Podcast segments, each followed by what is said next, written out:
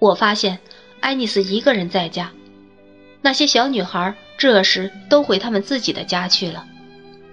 她一人正在炉边看书，见我进来，她便放下书，像往常那样欢迎我后，就拿过她的手工编织的篮子，在一个老式的窗前坐下。我靠近她，在窗台上坐下。我们谈我们正在做的事，以及什么时候渴望完成，还有我上次造访后的进展。爱丽丝很高兴，她笑着预言道：“我将很快而太有名气，以致她不能再这样和我交谈了。所以，我尽可能利用现在的时光，你知道。”爱丽丝说道。在我还能和你谈话时，和你谈话。我看着他的脸，他全神贯注于手上的活儿。他抬起他温柔明亮的眼睛，看到我正在看他。你今天有心思呀，特洛伍德。爱丽丝，我能不能把我的心思告诉你？我就是专为这个来的。他像以往我们认真讨论问题时那样，放下手里的针线活儿，集中注意力听我说。我亲爱的爱丽丝，你怀疑我对你的忠诚吗？不。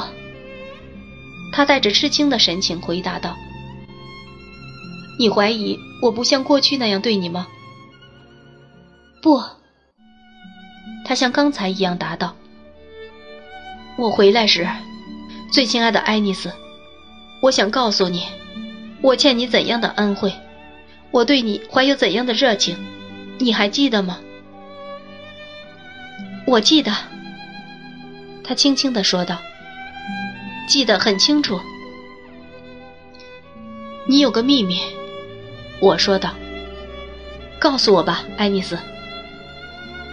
他垂下了眼睛，浑身发颤。哪怕我没听说过，没从你嘴里听说，爱丽丝，而是从别人嘴里听说，这似乎很奇怪。我也不会不知道，有一个人，你对其给予了你那宝贵的爱情。不要把和你的幸福这么密切相关的事隐瞒我吧。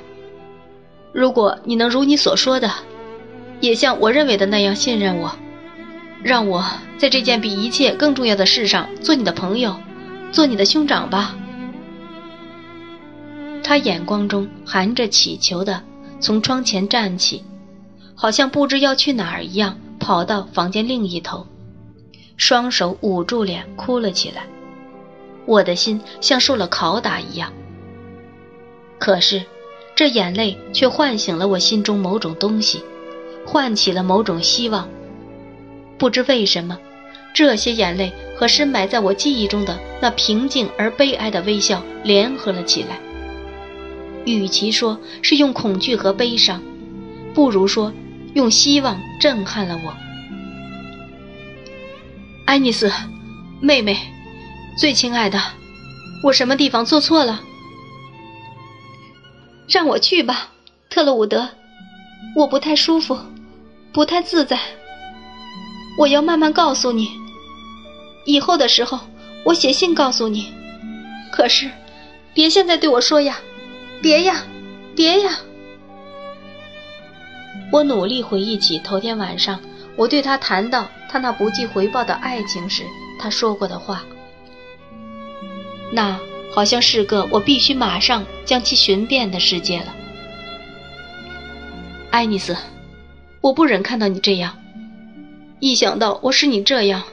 就特别是我不堪，我最亲爱的姑娘，我觉得比人生一切东西都更宝贵的姑娘。如果你不快乐，就让我分担你的不快乐吧。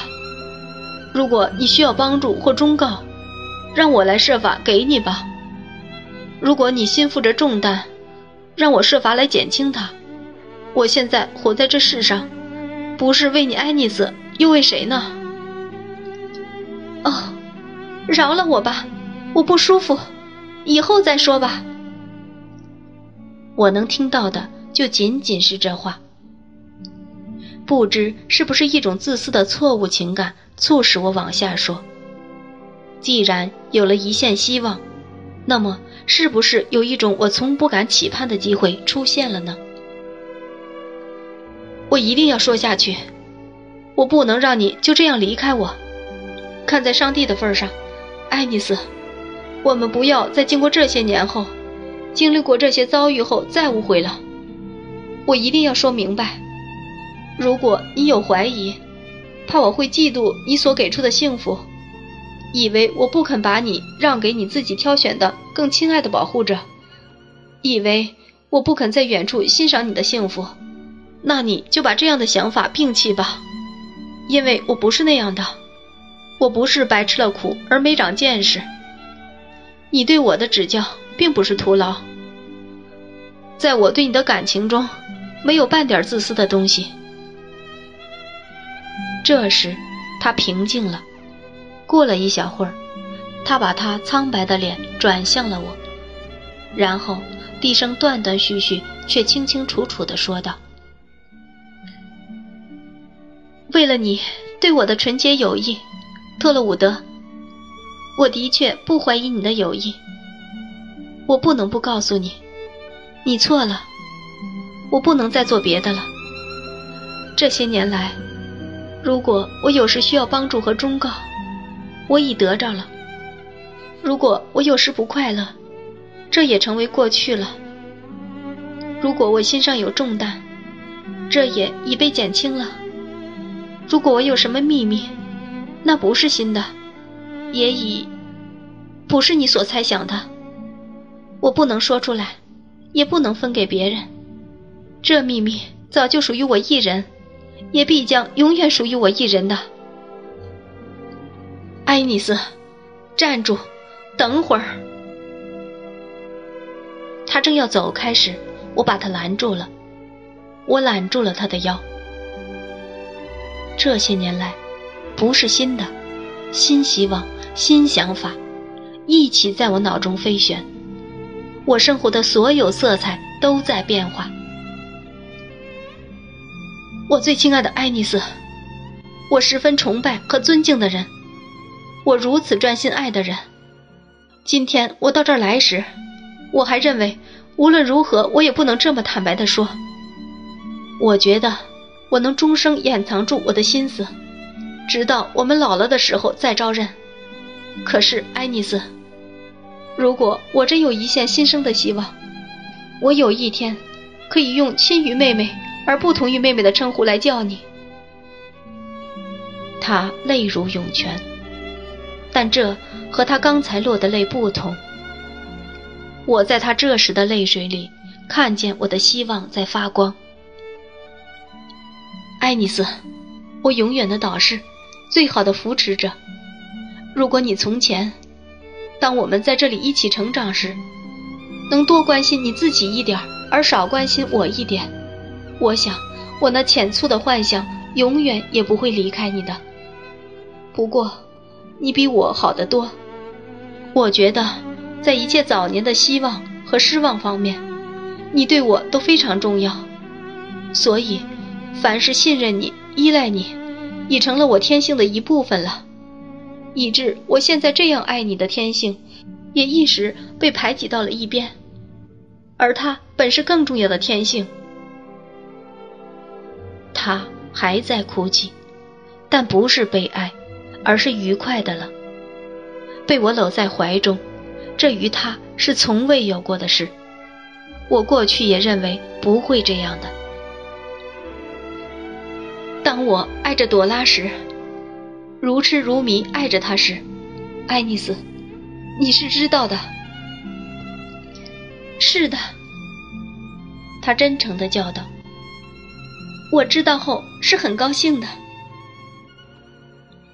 当我爱他时，就是在那时，没有你的同情理解，我的爱情就不圆满。那时我得了你的同情理解，我的爱情圆满了。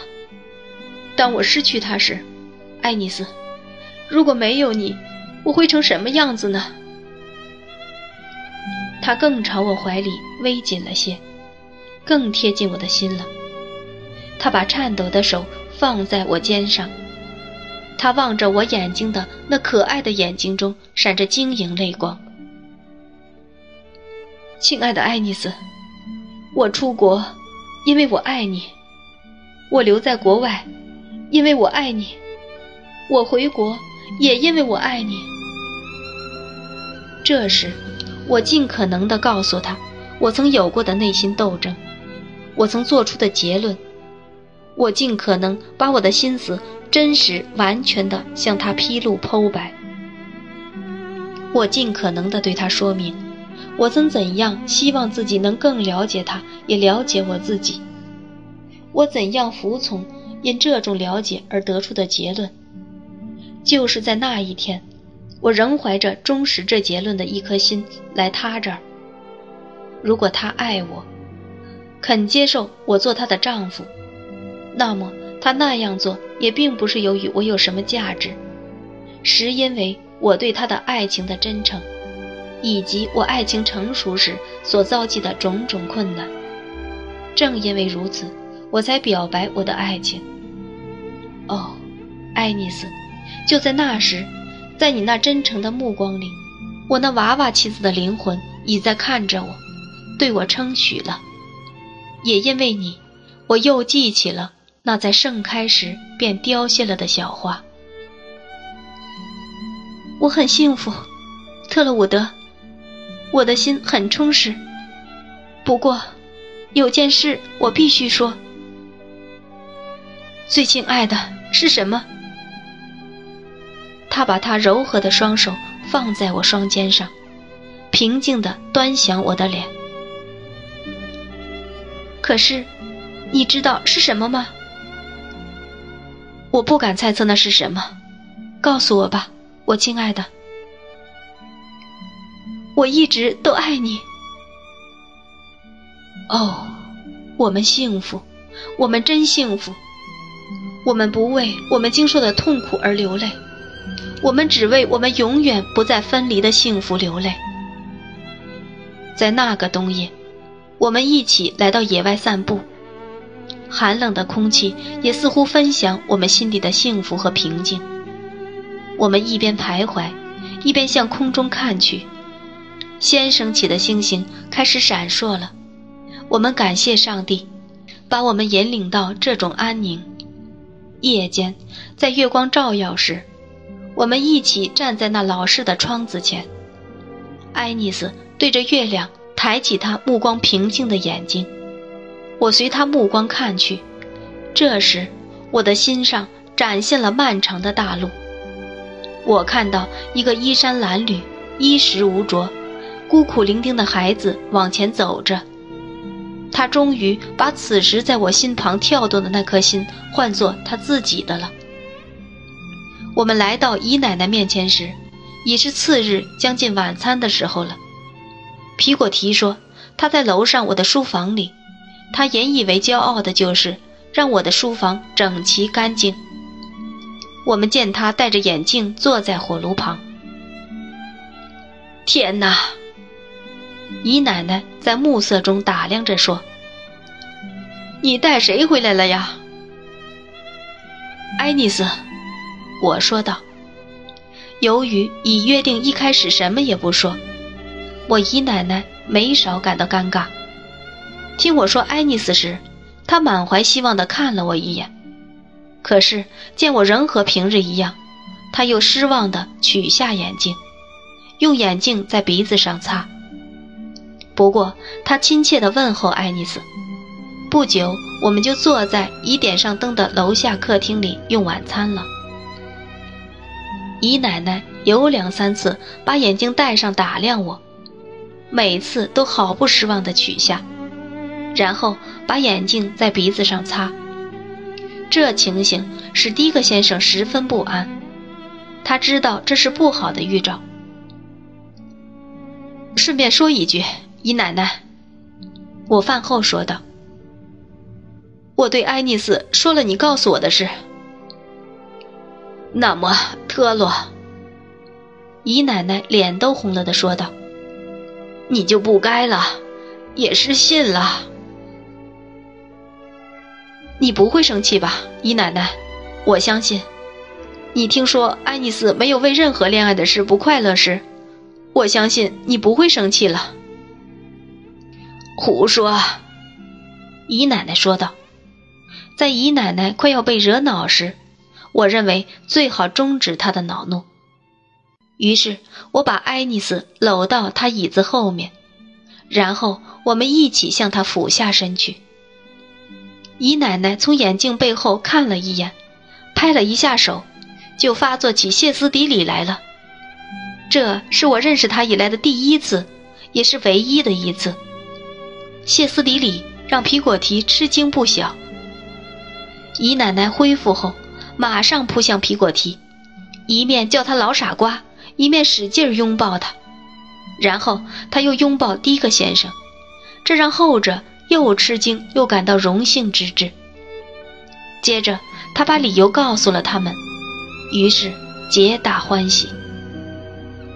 在姨奶奶上次和我简短交谈时，我不知道她是好意撒谎，还是真的误解了我的感情。她说：“她曾告诉我，爱丽丝要结婚，这就足够了。”她说：“我现在比任何人都更知道这有多真实了。”我们两星期后结了婚，只有特拉德尔和苏菲博士和斯特朗夫人出席了我们那安静的婚礼。在他们一片兴高采烈中，我们离开了他们，乘车而去。我把我一向所拥有的一切珍贵希望的源泉搂在我怀里，我的忠心，我的生活，我自己，我的妻子和我对她的爱，都置于磐石上了。我最亲爱的丈夫，爱丽丝说道：“现在，我可以用那个称呼来唤你了。我还有一件事要告诉你，告诉我吧。”爱人，在朵拉去世的那天夜里，他派你来找我。是的，他告诉我，他留给我一件东西。你能猜出那是什么吗？我相信我能。我把已爱我那么久的妻子搂得更紧了一些。他告诉我，他向我做最后一次请求。也就是最后给我留下一项责任，那就是我必须来占据那个空位置。于是，爱丽丝伏在我胸前哭了起来，我和她一起哭，虽然我们很幸福。